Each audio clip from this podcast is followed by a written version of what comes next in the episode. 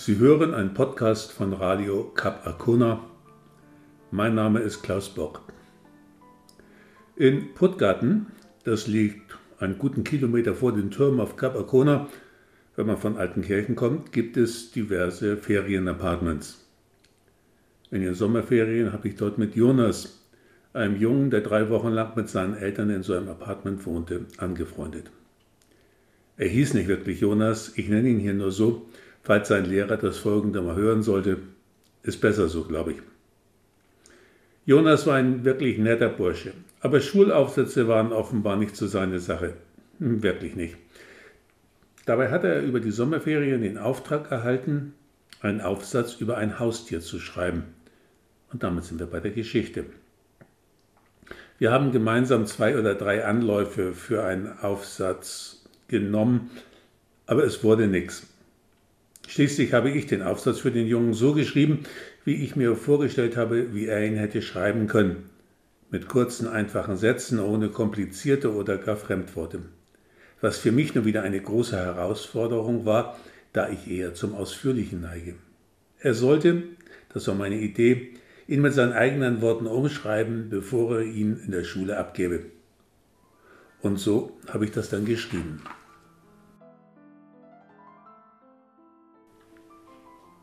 Über Katzen. In unserem Haus in, na, das lassen wir hier besser mal weg, wohnt ein sehr alter Mann mit seiner Frau und zwei Katzen. Der Mann erzählt uns Kindern manchmal Geschichten aus seinem Leben. Die können ganz lustig sein. Als ich ihm neulich gesagt habe, ich müsse einen Vortrag über Katzen halten, hat er mich zur Seite genommen und mir einiges über Katzen erzählt. Ich wohne also in einem Haus, mit sieben Wohnungen auf drei Stockwerken und mit sechs Katzen. Die goldfarbene Katze ist meine. Die ist so schön, dass sie zu Hause bleiben muss, damit sie nicht geklaut wird, hat Mama entschieden. Nebenan im Erdgeschoss wohnt eine freche schwarz-weiße Katze. Sie darf rausgehen und fängt Mäuse. Pro Tag bringt sie bis zu vier nach Hause. Das habe ich gezählt. Wie viele sie draußen frisst, weiß ich nicht. Das erste Stockwerk ist katzenfrei, da wohnen also keine Katzen, bloß ein Mädchen. Die ist aber nicht nett. Ich kann mir auch nicht vorstellen, dass sie Katzen mag. Im zweiten Stockwerk wohnt das alte Ehepaar. Die haben zwei Katzen. Und ganz oben im dritten Stockwerk wohnt eine Familie, die zwei Katzen haben soll, aber die hat noch nie jemand gesehen. Die dürfen nur auf die Terrasse. Meine Katze ist aber die schönste von allen. Sie ist ganz weich und flauschig und schmust gerne mit mir dann schnurrt sie leise. Obwohl sie so gerne schmust, sind alle Katzen Raubtiere. Das bedeutet, sie fangen andere Tiere als Beute und fressen sie. Unser alter Nachbar aus dem zweiten Stockwerk war früher Biologe, hat er mir erklärt. Mama hat mir gesagt, das hat mit Tieren zu tun. Jetzt ist er aber zu alt zum Arbeiten, hat sie auch gesagt. Meine Mama hat noch gesagt, der kenne sich gut aus mit Katzen, weil er immer welche gehabt hat. Er erzählt mir manchmal Sachen von Katzen oder von wilden Bienen oder von Bäumen oder von Fischen. Die Fische sind mir aber zu nass und glitschig.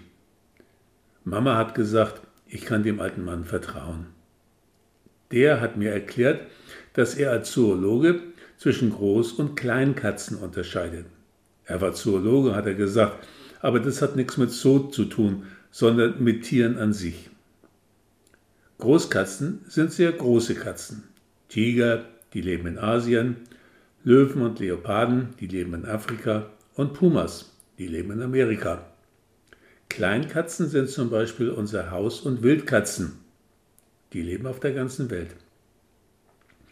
Alle Katzen sind aber Raubtiere. Das sehe man an ihrem Gebiss, hat er gesagt. Sie haben nämlich ziemlich große Fangzähne. Ihr ganzes Gebiss ist zum Beispiel mit großen Reißzähnen aufs Fleischfressen ausgelegt, hat der alte Mann gesagt. Und dann hat er noch gesagt, dass es Menschen gibt, die ihre Katzen vegan ernähren.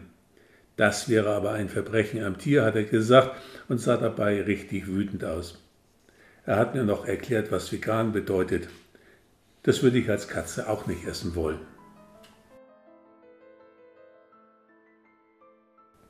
Die großen Katzen fangen große Beutetiere, zum Beispiel Zebras und Büffel. Die kleinen fangen Mäuse, Spitzmäuse, Maulwürfe, Hamster und kleine Vögel. Das wäre ja auch komisch, wenn eine kleine Katze eine große Kuh fangen wollte. Das geht ja nicht. Ein Raubtier ist immer größer als die Beute, außer bei Löwen. Löwen sind wohl ziemlich mutig, glaube ich. Großkatzen und Kleinkatzen sind einander sehr ähnlich. Das betrifft den Körperbau. Die Großen sind eben nur viel größer. Und das Verhalten. Ein seltsamer Unterschied besteht aber darin, dass Kleinkatzen beim Ein- und Ausatmen schnurren können. Großkatzen aber nur beim Einatmen, sagt der alte Mann aus dem zweiten Stockwerk. Katzen schnurren, wenn sie sich wohlfühlen, sie knurren, wenn sie sich ärgern oder Angst haben. Knurren bedeutet, sei bloß vorsichtig, gleich schlag ich zu, wenn du nicht aufhörst oder wenn du nicht abhaust. Im Gegensatz zu Hunden, die mit dem Maul zubeißen, schlagen Katzen eher mit den Pfoten zu. Ihr Maul ist ja auch viel kleiner als das von Hunden. Alle Katzen haben Schnurrhaare, aber die haben nichts mit dem Schnurren zu tun, die heißen nur so. Damit fühlen sie im Dunkeln, wo sie sind. Es gibt sehr viele Hauskatzen in Deutschland. Das liegt sicherlich auch daran, dass sie so niedlich aussehen. Sie haben eine kurze Schnauze und ganz große Augen, die vorne am Kopf sitzen und wie bei Menschen nach vorne schauen. Bei Kühen ist das zum Beispiel ganz anders. Die haben die Augen seitlich am Kopf. Das liegt daran, dass die Kühe grasende Tiere sind, die aber früher einmal typische Beutetiere waren und immer die Umgebung daraufhin beobachten mussten, ob irgendwo ein Raubtier lauert. Die Katze als Raubtier müsse dagegen nach vorne schauen, um Beutetiere zu sehen. Die beiden nebeneinander liegenden Augen erlauben ein dreidimensionales Sehen wie bei uns Menschen, sagt der alte Mann. Und das erlaubt ihnen die Entfernung zu ihrem Beutetier, Maus oder Vogel, ganz genau abzuschätzen. Das müssen sie ziemlich gut können, damit sie nicht daneben springen, wenn sie ihre Beute fangen wollen. Meine Katze ist neulich mal daneben gesprungen. Danach hat sie sich offenbar sehr geschämt und hat sich versteckt. Außerdem haben Katzen noch ein schönes Fell, das man streicheln kann. Auch das mögen Menschen, die Katzen mögen. Der alte Mann sagt, dass es ein Irrglaube sei, dass Katzen nur mit dem Strich gestreichelt werden mögen. Das stimmt, denn meine mag auch gern gerubbelt werden, also mit und gegen den Strich. Katzen haben übrigens drei Arten Haare. Kurzes Unterfell, längere Haare im Oberfell und Schnurrhaare. Die Schnurrhaare sind aber nicht zum Schnurren da. Sie bilden insgesamt ein Tastorgan, das wir Menschen nicht haben.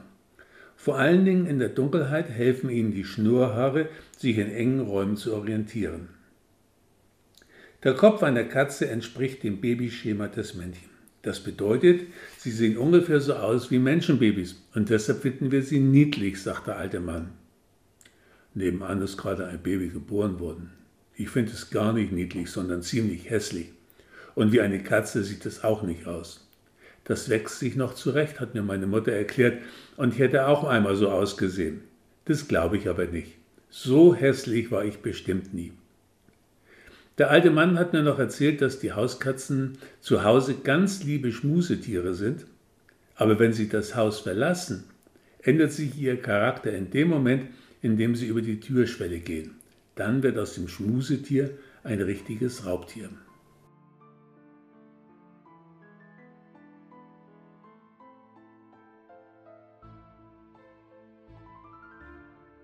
Der alte Mann hat auch gesagt, dass man fast sagen könne, dass Katzen sich ihre Menschen halten und nicht Menschen sich die Katzen. Weil Katzen es nämlich schaffen, dass die Menschen tun, was die Katzen wollen und nicht umgekehrt.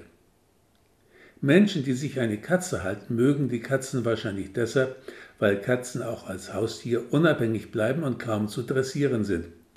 Deshalb sieht man im Zirkus auch keine Dressuren mit kleinen Katzen. Und die Raubtierdressuren mit Tigern und Löwen lassen die Tiere eigentlich auch nur von Podest zu Podest springen. Also tun sie etwas, was ihnen angeboren ist. Andere Tricks sieht man von ihnen kaum. Hunde dagegen passen sich dem Menschen an. Da sind sie ganz anders als Katzen. Wir haben eine Katze und einen Hund. Das sei selten, sagt der alte Mann, aber es gibt es sogar, dass Hunde und Katzen sich richtig miteinander anfreunden. Wenn ein Hund sich freut, wedelt er mit dem Schwanz. Wenn eine Katze aber mit dem Schwanz schlägt, das sieht fast wie Wedeln aus, ist sie wütend. Dann sollte der Hund lieber vorsichtig sein, denn die Katzenpfoten haben scharfe Krallen, die ihn schwer verwunden können. Katzen können ihre Krallen einziehen, Hunde nicht.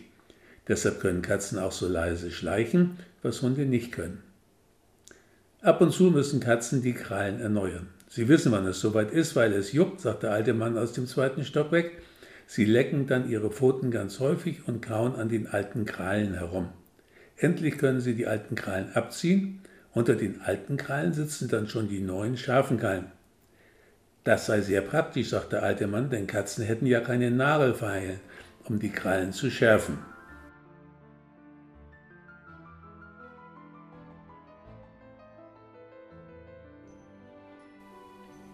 Der alte Mann hat mir außerdem noch erklärt, dass es ab und zu zu Kämpfen zwischen Hund und Katze kommt. Er sagte mir, dass eine Katze, die von einem großen Hund auf freiem Feld erwischt wird, eigentlich keine Chance hat, weil sie wegläuft und der schnellere Hund sie im Lauf von hinten packen kann. Er beißt sie dann tot.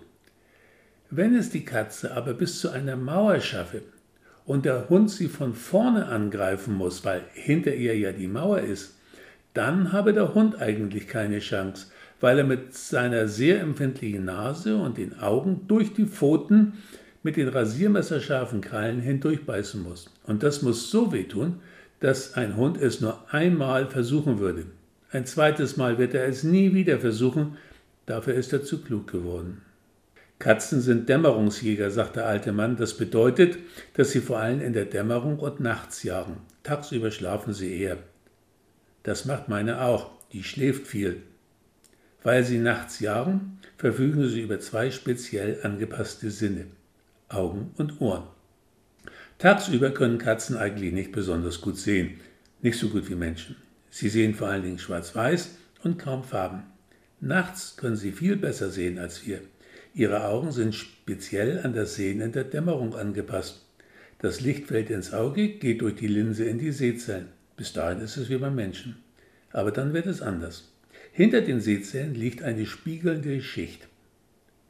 Der alte Mann hat es mir aufgezeichnet und auch aufgeschrieben. Diese Schicht heißt Tapetum lucidum. Übersetzt heißt das leuchtender Teppich. Diese spiegelnde Gewebeschicht spiegelt das Licht noch einmal in die Sehzellen. Die Katze sieht Licht also zweimal. Man kann das sehen, wenn Licht im Dunkeln in ein Katzenauge fällt. Die Augen leuchten dann geheimnisvoll. Außerdem können Katzen unglaublich gut hören. Sie hören so gut, dass auch eine blinde Katze noch Mäuse fangen kann. Sie hört dann genau, wo sich eine Maus befindet. Die Katzenohren sind groß und sehr beweglich. Manchmal bewegen sich die Ohren sogar bei einer schlafenden Katze, wenn von irgendwoher leise Laute kommen. Katzen träumen auch, bei meiner Katze kann ich das sehen. Dann bewegen sich ihre Ohren und die Pfoten und sie gibt leise Laute von sich. Das sieht sehr niedlich aus. Vor ein paar Tagen ist eine der beiden Katzen aus dem zweiten Stockwerk in unseren Garten gefallen. Sie hat sich aber nicht verletzt. Sie war nur etwas bedröppelt und hat lange dort gesessen, wo sie auf den Rasen gefallen ist. Ihr ganzer Körper sei ein lebender Stoßdämpfer, hat der alte Mann gesagt, als er seine Katze abholte. Der fängt die ganze Energie auf. Aber das kann die Katze nur bis etwa acht Meter Höhe.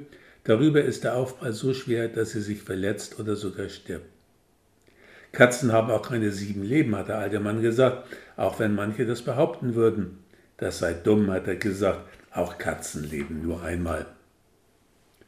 Es gebe noch viel über Katzen zu erzählen, hat der alte Mann gesagt, aber er wurde dann müde und wollte ein Nickerchen machen. Das tun alte Katzen auch immer häufiger, je älter sie werden, hat er noch gesagt.